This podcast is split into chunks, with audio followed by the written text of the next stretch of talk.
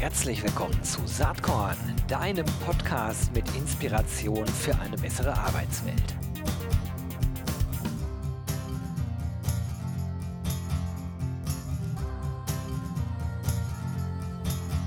Hallo und herzlich willkommen zum Saatkorn Podcast. Heute wird es spannend für alle, die sich für das Thema Zukunft interessieren und für alle, die dabei das Thema Digitalisierung nicht vergessen. Haha.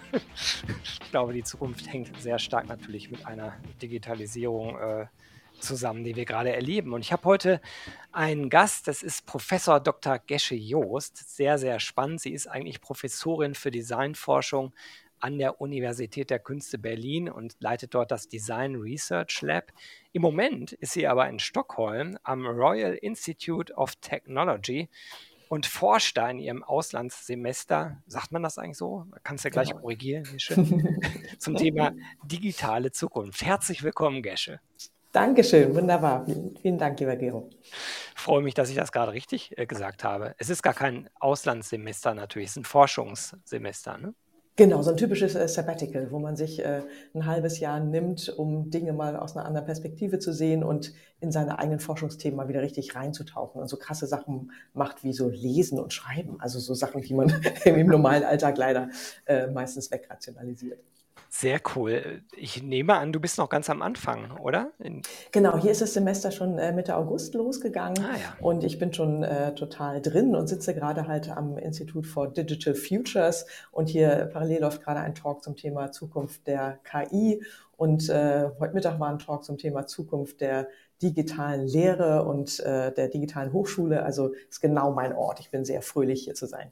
Ja, du hörst dich auch ganz fröhlich an, aber ich kenne dich äh, auch zugegebenermaßen gar nicht anders. Wir beide, mhm. für die, die jetzt zuhören äh, und sich wundern, kennen die beiden sich eigentlich schon. Ja, wir kennen uns bereits. Wir sind beide Jurymitglied im Ideenlabor des New Work Awards äh, von der New Work SE, ehemals Xing. Und da haben wir uns natürlich schon ein paar Mal getroffen, wenn es darum ging, äh, um äh, sozusagen preisverdächtige Konzepte auszuzeichnen in dem Kontext. Genau, das letzte Mal in der EFI ne, in Hamburg, ja, das war schon, war schon okay. Das ist schon schön, ganz genau. Und dann äh, habe ich gedacht, das wäre doch mal ganz klasse, Gesche hier im Podcast zu haben, weil du natürlich aus einer anderen Perspektive auf die Themen schaust, als die Menschen, die ich meistens hier eingeladen habe, die ja in der Regel aus dem Personalkontext kommen, oft aus Unternehmen, aber oft auch aus äh, HR-Tech-Startups.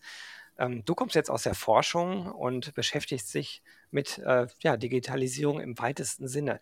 Vielleicht muss man einmal sagen, sozusagen dein Brot- und Butterjob, den du normalerweise, wenn du nicht gerade den Sabbatical nimmst, äh, machst. Das ist, äh, wie schon gesagt, äh, Professorin für Designforschung an der Universität der Künste Berlin. Was zur Hölle hat das denn irgendwie mit den Themen hier zu tun, also Zukunft der Arbeitswelt?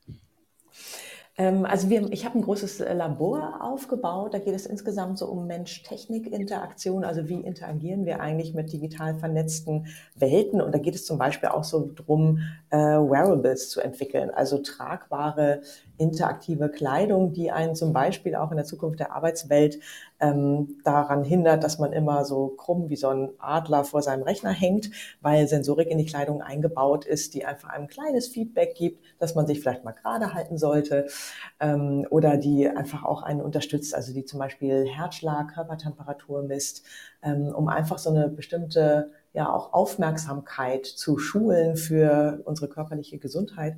Und dazu entwickeln wir halt wirklich äh, Klamotten. Also das geht dann wirklich um die Materialentwicklung, wo wir Sensorik eben in Kleidung integrieren und wirklich eigene Gewebe herstellen. Also wir sitzen da wirklich teilweise mit der Strickmaschine und dem Webstuhl und äh, weben halt leitendes Garn in äh, Textilien ein und machen so ganz äh, flache und äh, schmale ähm, Sensorik, also so kleine Elektrobauteile, die man quasi auf ähm, bestehende Textilien aufbügeln kann. Also das ist so eine ganz neue Generation eigentlich von neuen Materialien. Und die nutzen wir halt viel für den Gesundheitskontext, wo wir so Anwendungen machen, auch wenn man zum Beispiel in der Reha ist, weil man einen Unfall hatte oder weil man bestimmte Gangstörungen hat. Ähm, und dann Reha kennen wir alle, so Übungen machen ist total langweilig. Und wie kann vielleicht so eine smarte Kleidung einen da unterstützen. Ähm, das koppeln wir halt häufig auch mit äh, so einer Gamification, also mit einem iPad zum Beispiel, wo dann vielleicht so ein kleines Spiel abläuft. Also während ich meine Squats und Kicks machen muss, ähm, kicke ich vielleicht in dem virtuellen Spiel ähm, Spacebugs im All weg oder so, ne, damit es ein bisschen Spaß macht. Und das sind, glaube ich, so Szenarien, die für die Zukunft der Arbeits- und Lebenswelt ähm, immer bedeutsamer werden, dass eben alles vernetzt ist miteinander. Und wir nehmen halt immer die Perspektive ein, welche Rolle der Mensch, der Nutzer, die Nutzerin darin spielt, mit allen Herausforderungen, die man selbst hat, mit verschiedenen Fähigkeiten oder auch Behinderungen, die man hat, um da wirklich breit von so einer vielfältigen Gesellschaft auszugehen und Technologieentwicklung da auch ein Stück menschlicher zu machen. Mhm, das ist wirklich ein ganz, äh, facettenreiches, spannendes Thema. Wir haben uns ja mal ein bisschen über die Arbeit bei bei dir unterhalten und da war ich dann erstaunt, dass das doch sehr, sehr anfassbar auch ist, ne, was ihr macht. Du hast es eben selbst schon äh, erzählt, ihr arbeitet viel auch mit Design Thinking äh, Ansätzen, also einfach mal Prototypen zu entwickeln, also wirklich ganz konkret. Ne? Äh, wie fühlt sich das an? Wie sieht das aus? Ähm, wie kann man das konkret benutzen? Also äh, man könnte sehr vereinfacht äh, sagen, dass äh, so eine gewisse Art von Bastelei durchaus eine Rolle spielt bei dem, was ihr da tut. Ne? Ja, auf jeden Fall. Und das nennt sich dann neudeutsch äh, Tinkering, was eigentlich auch nur übersetzt basteln heißt. Ähm, und da geht es auch darum, dass wir viel mit äh, kleinen Mikrocontrollern, also mit so Minicomputern arbeiten. Ähm, die gibt es seit ein paar Jahren oder fast Jahrzehnten auf dem Markt. Da gibt es so ein, so ein Raspberry Pi oder ähm, oder andere, die sind äh, Open Source, das heißt, sie sind ähm, eben für alle verfügbar und für alle programmierbar und damit kann man sehr, sehr einfach Prototypen entwickeln. Und das war auch so eine große Motivation für uns. Ich habe äh, sehr viele auch äh, Forscherinnen bei mir im Lab, äh, die da arbeiten, die äh, machen selbst die Programmierung, die entwickeln selbst die interaktiven äh, Schaltkreise und nutzen halt solche Open Source Technologie, um da erste Prototypen zu entwickeln. Also es ist wirklich äh, gar nicht abstrakt, was wir machen, sondern es geht sehr schnell darum, einen ersten Prototypen zu entwickeln. Manchmal ist der nur aus Papier ne? oder manchmal ist der wirklich nur auf den Körper raufgeklebt, um einfach zu sagen, ach, wäre das vielleicht was? Wie, wie fühlt sich sozusagen Technologie auf dem Körper auch an, weil die einfach sehr nah an uns heranrückt? Und wie verstehen das auch verschiedene Menschen, die wir eben in unsere partizipativen Workshops mit einladen? Ne? Also die, wir entwickeln nicht Technologie und testen die dann, sondern von Anfang an haben wir halt verschiedene ähm, potenziell spätere Nutzerinnen und Nutzer mit an unserem Tisch sitzen und äh, man baut wirklich gemeinsam an die ersten Prototypen. Und wir haben zum Beispiel auch ähm, gerade entwickelt ein so ein Exoskelett. Ähm, das kennt kennt man vielleicht. Das ist so eine ja wie so eine Rückenstütze, ähm, die es für die Industrie jetzt langsam auch in der Produktion gibt. Ähm, zum Beispiel, wenn man bei VW am Band arbeitet äh, und immer über Kopf irgendwie einen Schraubenzieher in die in Teil über über dem Kopf mhm. quasi drehen muss. Das ist halt super anstrengend ne? und total anstrengend für den Rücken. Und da haben wir sowas ähm, entwickelt. Unser Projekt hieß Power Grasp. Also wie kann man eigentlich die Muskelkraft unterstützen? Und da haben wir mit Druckluft gearbeitet. Also man hat quasi ja so ein äh, Gerüst oder so wie so ein Rucksack auf den Rücken geschnallt ähm, und kann, wenn man halt über Kopf diese Arbeit machen muss, hat man wie so ein kleines Druckluftkissen unterm Arm, was halt einfach die äh, eigene Muskelkraft unterstützt. Und das haben wir ganz viel eben mit Arbeitenden, die an so einem Fließband arbeiten, zusammen entwickelt, um herauszufinden, was ist eigentlich akzeptabel, was schützt wirklich die Gesundheit, was stärkt den Rücken und wo fühle ich mich vielleicht fremdgesteuert. Ne? Weil es ist ja schon auch ähm, eine Abwägungssache, fühle ich mich jetzt plötzlich sozusagen wie so durch einen externen Roboter kontrolliert oder empfinde ich das als angenehm, dass ich einfach sozusagen stärker bin.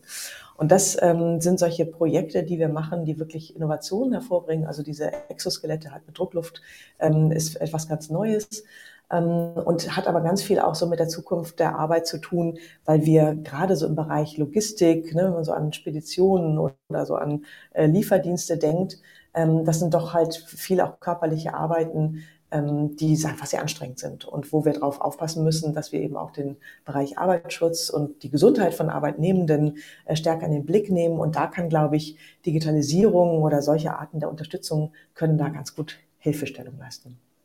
Ich finde das so schön, dass das so konkrete Beispiele äh, bei dir sind, weil man sonst immer schnell in dieser abstrakten Welt, äh, ich meine so Stichworte wie Transhumanismus oder Mhm. Singularity, äh, sozusagen durch den, durch den Raum schweben, also die Verschmelzung von Mensch und Maschine, dann eher so Science-Fiction-Szenarien aller Matrix im Kopf habend.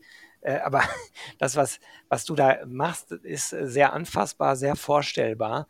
Aber äh, vielleicht einmal kurz die Frage, die, gerade diese Art von Tätigkeiten, ne, wo es äh, um, um, den Körper, auch vielleicht Körperkraft und Körpergeschicklichkeit geht, sind das nicht vielleicht Tätigkeiten, die verschwinden werden in Zukunft? Interessiert mich mal deine Meinung dazu. Ähm, ich würde es gerne um meine hinterher ergänzen, aber wie denkst du darüber? Ich glaube, es differenziert sich gerade sehr aus. Ne? Also wir haben auf dem am sozusagen oberen Ende ähm, der, gut oder bestbezahlten Jobs haben eine unglaubliche Spezialisierung und gerade ne, wenn man Ahnung von Digitalisierung und KI hat, ist man ja im Moment der Experte oder die Expertin äh, weltweit, die am gefragtesten sind. Ähm, das, ne, das wird sich weiter ausdifferenzieren und ich glaube, hier ähm, ist diese Expertise und der, der Fachkräftemangel ähm, sehr bedeutsam einfach auch für den Standort in Deutschland, dass wir da einfach mehr Leute bekommen, die einfach wirklich echt Ahnung haben von Digitalisierung und Programmieren können und ähnliches. Aber auf der anderen Seite sozusagen am unteren Ende auch des äh, Lohnspektrums sehen wir immer mehr Menschen, die zum Beispiel eben Waren liefern und die auch körperliche Arbeit machen müssen. Da passiert natürlich viel, auch gerade im Bereich Logistik, dass man eben so intelligente Roboter hat, die durch die Warenlager fahren und dann einfach eben die äh, Produkte zusammenstellen und auch automatisch packen. Aber alles geht doch noch nicht. Und da, glaube ich, ähm, wird es sicherlich in den nächsten Jahren auch weitere Entwicklungen auch der Automatisierung äh, geben. Aber nichtsdestotrotz ist, glaube ich, diese Frage von Arbeitsgesundheit und Unterstützung auch des Körpers, aber auch der Psyche, also auch die mentale Gesundheit wird, glaube ich, immer wichtiger, weil diese Verdichtung auch in unserer Arbeitswelt und unserem Berufsalltag, ähm, das kennen wir alle am eigenen Leibe. Ne? Also man ist ganz schön kaputt einfach nach so einem äh, vollgepackten Tag. Und ich glaube, da Mittel und Wege zu finden, wie man da einfach ja, gesünder und nachhaltiger äh, die Arbeitswelt gestalten kann, das wird, glaube ich, weiterhin als Thema bleiben. Ja, ja, das glaube ich nämlich auch. Also diese äh, Endzeit-Szenarien, äh, sozusagen die, die ganzen Arbeitsplätze werden überflüssig durch die Digitalisierung, das glaube ich nicht. Ne? Also wir werden mhm. eine große Verschiebung erleben. Es entstehen ja auch ganz, ganz, ganz viele neue Berufsbilder. Am Ende ist es für mich, aber da will ich jetzt gar nicht tiefer einsteigen hier, ist eher eine gesellschaftspolitische Fragestellung. Ne? Wie stelle ich eigentlich sicher, dass sozusagen die Menschen äh, fit gemacht werden äh, durch Weiterbildung, Re- und Upskilling, überhaupt durchs Bildungssystem in einer immer mehr digitalisierten Welt äh, den Anforderungen auf dem Arbeitsmarkt zu genügen? Andere Fragestellung. Ne? Genau, Riesen, Riesenthema. Und ich bin ja immer eine große Verfechterin der digitalen Bildung ähm, ab wirklich der Grundschule. Da sind wir einfach in Deutschland echt nicht gut aufgestellt. Und ich habe ähm, selbst mitgegründet 2016 mit ähm, äh, Freunden zusammen so ein Non-for-Profit-Unternehmen, äh, äh, Calliope heißt das. Und wir haben selber so einen kleinen Minicomputer äh, Open Source hergestellt in Deutschland äh, inzwischen gibt es 250.000 Exemplare, die in Kinderhänden in Deutschland sind. Und ab der dritten Klasse wird einfach damit äh, jetzt äh, Digitalunterricht gemacht. Und das ist einfach was, was mich total freut, wenn man sieht, dass da ein bisschen was vorangeht. Und es sind eben gerade auch die Mädchen, die in so jungen Jahren einfach super cool sind im Programmieren und die das sofort irgendwie verstehen und äh, oft den Jungs noch beibringen. Und irgendwann ähm, mit, ich weiß nicht, so elf, zwölf komischerweise spaltet sich das ja so. Ne? Dann sagen ganz viele Mädchen, nee, nee, das ist was für Jungs. Und das ist auch wieder besonders deutsch leider. Und da müssen wir wirklich gucken, weil ich glaube, gerade diese Skill-Schere und äh, diese Frage von ne, Skills für die Digitalisierung, die fängt schon ganz früh an. Und da müssen wir in Deutschland echt mal ein bisschen zu Potte kommen, um da einfach ähm, ja nicht diesen Gender-Divide zu haben und da ganz früh anzufangen mit Digitalisierung und dem Skilling dafür, aber auch der kritischen Haltung dazu, aber eben das auch bis, bis ins hohe Alter anzubieten, dass man immer wieder die Räume öffnet für Menschen von ganz unterschiedlicher Herkunft und unterschiedlichem ja, Bildungsstand, um teilhaben zu können an der Digitalisierung und das auch positiv äh, wahrzunehmen. Das ist, glaube ich, echt ein wichtiges Thema. Mhm, glaube ich auch. Bist du bei Calliope äh, noch immer engagiert oder hast du das nur an den Start gebracht? Ich bin da noch äh, Gesellschafterin mhm. und ähm, also das ist auch quasi um die Ecke bei mir, das Büro. Also ich bin da schon persönlich auch sehr verbunden. Und was ich sehr stark ähm, wahrnehme, und das ist so cool, wenn man einfach so in diesem, äh, in dieser Community drin ist, wenn man dann immer wieder Videos auf YouTube sieht von irgendwie achtjährigen Mädchen, die einem zeigen, wie man programmiert, das ist was, was mich jeden Tag äh, ja, aufs Neue freut und mich auch wieder dafür engagieren und brennen lässt, dass man solche Themen auch wirklich äh, so bottom-up mit so einer kleinen Initiative zumindest unterstützen kann. Und inzwischen in Deutschland ähm, hat auch lange gedauert, aber äh, jetzt dieses und nächstes Jahr fangen immer mehr Bundesländer an, auch das Pflichtfach Informatik einzuführen. Und sehr unterschiedlich, also manchmal ein bisschen später, manchmal ein bisschen früher, aber ähm, insgesamt äh, endlich gibt es auch auf Länderebene jetzt Bewegungen, das wirklich richtig ins Curriculum einzu, ähm, ja, einzumeißeln und das auch umzusetzen. Und das ist, glaube ich, für die Zukunft der Arbeitswelt in Deutschland auch super wichtig, dass wir da einfach wirklich auch informatische Skills und wirklich Programmierfähigkeiten und analytisches Denken schulen. Und das ist, glaube ich, etwas, ähm, wo wir 2016 noch relativ früh mit waren, aber wo man jetzt sieht, in Deutschland passiert ein bisschen was, immerhin. Ja, echt klasse. Also ich bin gerade auf der Webseite von Calliope. Ich werde das auch in den, in den Shownotes äh, verlinken. Ähm, ich kannte es vorher gar nicht, bevor wir jetzt äh, gesprochen haben, äh, muss ich zu meiner Schande gestehen. Ich habe ja selber vier Kinder.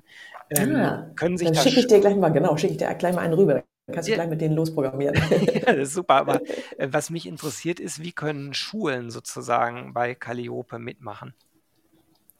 Ähm, wir haben im Moment starten wir gerade eine neue Initiative, wo es gerade darum geht, ähm, Schulen mit äh, Förderschwerpunkt ähm, nochmal gezielt anzusprechen und denen einfach so Klassensätze von diesem Minicomputer mit dem ganzen didaktischen Material, äh, dass wir das denen schenken. Also da, ähm, wenn es da ähm, interessierte Schulen oder SchulleiterInnen gibt, die ähm, da mit Förderschwerpunkt unterwegs sind, äh, dann könnten wir die gleich mit unser Programm aufnehmen.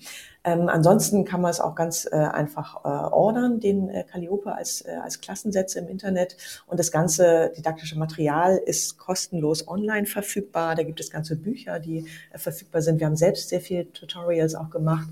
Ähm, und wir schulen auch kostenlos äh, Lehrerinnen und Lehrer, die das anwenden wollen. Und es gibt auch so ein Programm, Calliope Experts heißt das, wo es einfach darum geht, wenn ich vielleicht Lehrer oder Lehrerin bin und anderen das auch äh, noch weiter beibringen möchte, wie man eben Digitalunterricht äh, gestaltet und zum Beispiel auch mit dem Minicomputer, dann machen wir das auch gratis. Dann haben wir so kleine Online-Seminare, und äh, ja, ist einfach so eine große Non-for-Profit-Community, die versucht, ähm, ja, da einfach einen Schritt weiter zu gehen, weil wenn man mal ehrlich ist, ganz oft ist ja so, dass die Schülerinnen und Schülern uns als Erwachsenen und auch den Lehrerinnen und Lehrern äh, viel weiter voraus sind und uns irgendwie zeigen, ne, was sind die neuesten Apps und äh, wie schließt man den Beamer an. Und das ist eigentlich auch ganz gut so, aber vielleicht sollten wir auch als Erwachsene ein bisschen nachholen und vielleicht ähm, ja da so gemeinschaftliches Lernen propagieren und eben auch uns mit kleinerer äh, Hardware auseinandersetzen, programmieren lernen, analytisches Denken lernen und wie funktioniert eigentlich die digitale Welt, was ist ein Algorithmus. Ich glaube, das ist so, ein,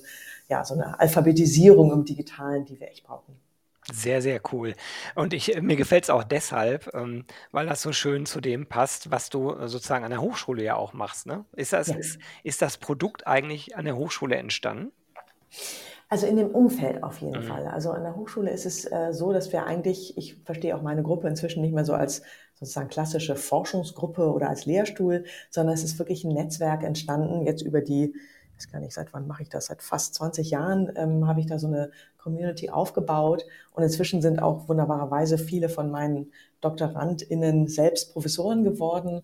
Ähm, und da hat man einfach ein ganz starkes Netzwerk. Und aus diesem Netzwerk heraus kam eigentlich diese Idee, da selbst so eine Hardware auch zu entwickeln. Und da war der äh, Stefan Noller, ein total guter Freund und Kollege von mir, ähm, kam eines Tages wirklich bei mir äh, in die, in die Universität der Künste gelaufen und hatte da so einen ja, kleinen ersten Prototypen gebastelt. Und dann saßen wir, wir haben eine große Küche bei uns, weil ich auch immer so gerne koche mit allen zusammen, haben wir uns irgendwie äh, einen Kaffee geschnappt und haben die Köpfe zusammengesteckt über diesen ersten Prototypen und haben so ein bisschen gesponnen, wie es wäre, wenn alle Kinder in Deutschland gratis ein solches eine solche Hardware hätten und wenn alle Materialien Open Source verfügbar wären.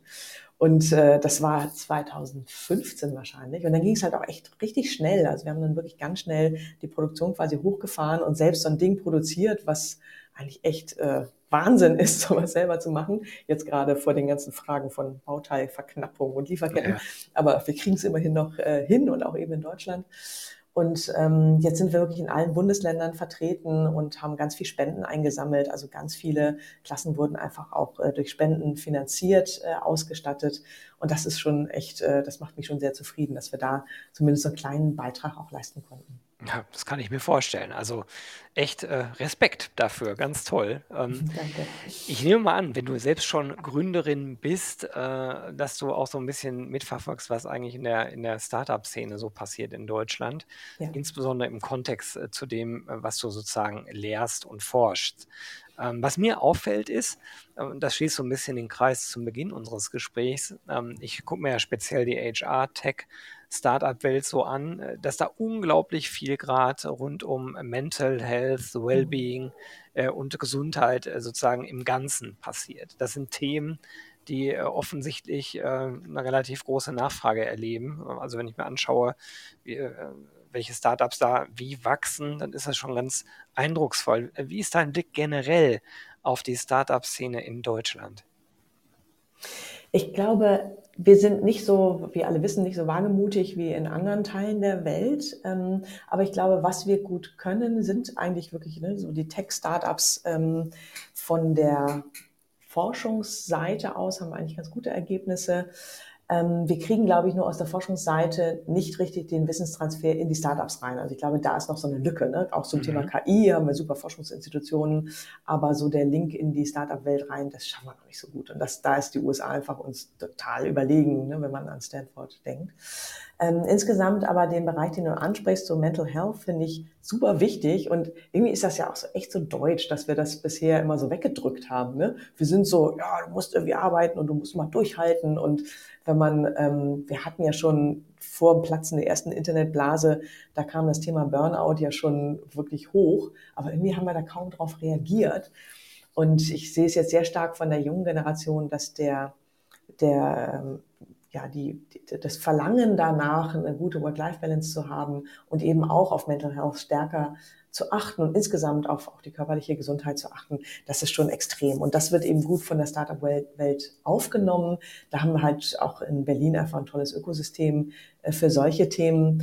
Äh, in Frankfurt vielleicht eben nochmal stärker den Fintech-Bereich. Ähm, und da, glaube ich, passiert ähm, einiges. Wir müssen aber da nochmal natürlich schauen, dass wir die äh, Startups eben schneller hochziehen können. Ne? Also ich glaube, so das erste Gründen, da sind wir irgendwie schon einigermaßen dabei. Aber so die größeren Finanzierungsrunden, da sind wir auch sogar vom Kapital her nicht wagemutig genug. Also da sind wir immer noch so ein bisschen ähm, ja, im Kleinen unterwegs. Aber generell bin ich äh, mit, dem, äh, mit dem Spirit äh, sehr zufrieden. Die Leute, die in der Startup-Szene so unterwegs sind, sind super interessant. Und auch im Bereich so Social Entrepreneurship äh, tut sich einiges in Deutschland. Also ich glaube, wir sind ganz rührig geworden so in den letzten zehn Jahren. Was sind denn aus deiner Sicht so die Themen, die wir vielleicht von Seiten der Politik angehen müssten, um das ganze Thema Digitalisierung ähm, weiter voranzutreiben in diesem Land? Ne? Wir haben jetzt gerade verschiedene ähm, Bereiche äh, gestreift, sage ich mal. Also was passiert an den Schulen, äh, was passiert in der Start-up-Szene, äh, wie agiert sozusagen die Wirtschaft. Aber gibt es da Wünsche von die Richtung Politik, was eigentlich äh, geändert werden müsste, damit wir ähm, nicht den Anschluss irgendwie komplett verlieren?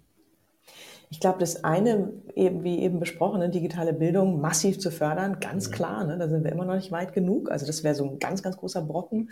Ähm, und da ist so ein bisschen die Frage, ne, was macht der Bund, was machen die Länder? Aber gut, das müssen die ausklamüsern. Aber da muss wirklich massive Förderung rein und eben bis in die Weiterbildung und ins äh, Upskilling und bis ins hohe Alter müssen wir da einfach echt aufholen. Da sind wir jetzt im Vergleich auch zu äh, Schweden, wo ich ja gerade unterwegs bin, äh, wir sind so analog, ist unglaublich. Also ich habe hier irgendwann am Anfang Geld abgehoben, ich werde das gar nicht los. Also es gibt einfach de facto kein Bargeld mehr, weil halt alles per App äh, bezahlt wird und manchmal noch per Kreditkarte.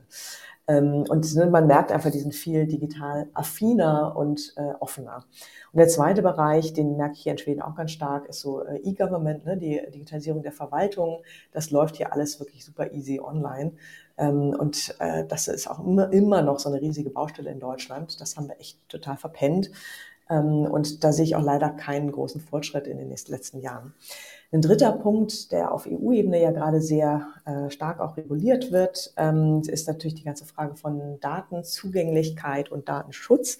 Hier würde ich dafür plädieren, gerade für die Startups auch, dass wir zum einen sicherlich ne, private Daten müssen geschützt werden, gar keine Frage. Da sind wir, glaube ich, auch ganz gut unterwegs. Aber die Frage des Datenzugangs darf damit nicht quasi über die Wupper gehen. Also ich glaube, die Möglichkeit, Daten für Analysezwecke zu nutzen und sie eben auch für Startups zugänglich zu machen, ist super wichtig. Und viele ja, Datenschätze ruhen einfach noch äh, in den Unternehmen, weil irgendwie kaum Vernetzungsaktivitäten stattfinden und die Zugänglichkeit äh, zu Daten, zum Beispiel über so Data Trusts, also über so, ja, vielleicht auch Datenverwerter oder über ähm, solche Trustees, ähm, die Datenzugänge ermöglichen, das wäre super wichtig. Und das geht zum Beispiel, eine Anwendung wäre im Gesundheitsbereich, dass man da einfach anonymisierte Daten äh, miteinander für die Forschung vernetzen kann ähm, oder im Bereich äh, Mobilität, dass man bestimmte ne, Verkehrsströme dazu die Daten einfach für Startups im Bereich Mobility äh, verfügbar macht. Also ich glaube, da wäre ein Riesenpotenzial, wenn wir wirklich mal beherzt auch an die Datennutzung rangehen könnten und nicht immer so ähm, ja, ängstlich sind, dass wir Datenschutzgrundverordnungsregulierungen verletzen, sondern wirklich schauen, wo sind denn eigentlich Räume, die wir öffnen können. Das würde, glaube ich, äh, einen ganz guten Schwung auch für die Startups geben. Ja, wollen wir hoffen, dass das sich in so eine Richtung entwickelt. Äh, leider ist die halbe Stunde schon fast rum, habe ich mir schon gedacht, als wir angefangen haben zu sprechen. Du hast immer so viel Interessantes zu erzählen. Das ging ja schnell. Insofern würde ich schon fast mal eine letzte Frage mal äh, losschießen hier. Und zwar, du bist ja jemand, der mit sehr, sehr offenen Augen äh, durchs Weltgeschehen äh, geht. Was sind denn oder was ist vielleicht etwas, was dich in letzter Zeit selbst inspiriert hat, wenn du so drüber nachdenkst, wie die Arbeitswelt sich in Zukunft verändern könnte, vielleicht auch verändern wird? Vielleicht hast du irgendwelche Tipps, die du den HörerInnen des Podcasts irgendwie mit auf den Weg geben möchtest. Das eine äh, ähm, absurderweise ist Corona, was mich sehr inspiriert hat, wie flexibel man äh, wirklich von überall aus äh, mhm. arbeiten kann. Und das haben ja wirklich auch viele jetzt auch in der jungen Generation ganz stark gemerkt, diese Workation ähm, Trends. Ich habe mit meiner Doktorandin jetzt gestern äh, gezoomt. Sie war erst in Peru, dann war sie jetzt in Dänemark einen Monat und ist jetzt gerade Zwischenstopp in Berlin. Und das geht. Ne? Also das, diese ganze Frage von flexiblem und nomadischem Arbeiten, die wir schon vor, ich glaube, in den 90ern schon mal so durchexerziert äh, haben, hat jetzt nochmal ein neues Level bekommen. Das ist, glaube ich, äh, sehr positiv und öffnet äh, Freiheiten. Und dann der genau umgekehrte Trend, ähm, die Wichtigkeit von dem Arbeitsort als sozialen Ort. Ähm, das merke ich hier zum Beispiel auch in Stockholm sehr stark, aber auch äh, in Berlin an meinem eigenen Lab. Also wir sind, äh, als es wieder möglich war, ging es ganz stark darum, ähm, die sozialen Bande wieder zu stärken. Und wir haben uns einfach total gefreut, uns miteinander zu treffen und eben gemeinsam zu kochen, zu diskutieren, äh, Sachen uns zu zeigen und eben gemeinsam auch an Prototypen zu arbeiten. Also dieses Konzept auch des Arbeitsortes stärker als sozialem Ort, das inspiriert mich total und das brauche ich auch, das merke ich sehr stark.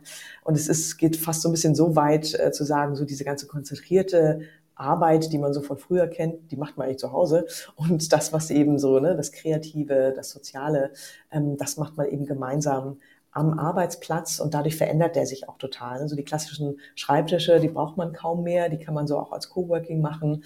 Ähm, aber diese größeren offenen Flächen, die auch offen gestaltet sind, die man gemeinsam bespielen möchte, das ist, glaube ich, so die äh, Herausforderung. Und das haben wir auch bei unserem New Work Award äh, gesehen, ne, wie sich das eigentlich in so kurzer Zeit jetzt schon verändert hat, was da also die Rahmenbedingungen sind und dass man solche Workspaces auch sehr gut partizipativ gemeinsam eben mit den ähm, Kolleginnen und Kollegen gestalten kann. Also das inspiriert mich total. Kann ich nachvollziehen. Also äh, es ist eigentlich äh, vielleicht die spannendste Zeit überhaupt. Ne? Jetzt äh, in diesem Themenfeld, ähm, in meinem Fall jetzt würde ich sagen, HR, Marketing, Kommunikation, Technologie unterwegs zu sein oder in deinem Fall halt an diesen ganzen Themen zu forschen, aber auch viel dann sozusagen in die Praxis umzusetzen, ne? wie zum ja. Beispiel Calliope. Äh, ich danke dir ganz, ganz herzlich, dass du dir eine halbe Stunde Zeit für Saatkorn genommen hast. Also ähm, das, das kann nur anticken, sozusagen, all die spannenden Dinge, die du, äh, die du gerade so machst. Aber ich hoffe, ähm, das war für die und glaube, das war für die ZuhörerInnen total spannend. Ich danke dir und wünsche dir in Stockholm weiterhin ganz viel Spaß äh, bei dem, was du da gerade machst.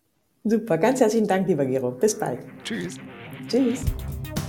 Jo, das war diese Saatkorn-Podcast-Episode. Wenn du nichts mehr verpassen willst und dich überhaupt für die Saatkorn-Themen interessierst, dann abonnier doch einfach meinen niegelnagelneuen Newsletter. Und dann bekommst du jeden Sonntag frisch alle Artikel, alle Podcast-Folgen, außerdem noch meine wöchentliche Kolumne und die Verlosung der Woche in deine Inbox. Musst du natürlich nicht sonntags lesen, geht auch montags oder dienstags. Ich würde mich sehr freuen. Hier nochmal die URL saatkorn.com slash newsletter. Tja, dann bis bald. Ciao.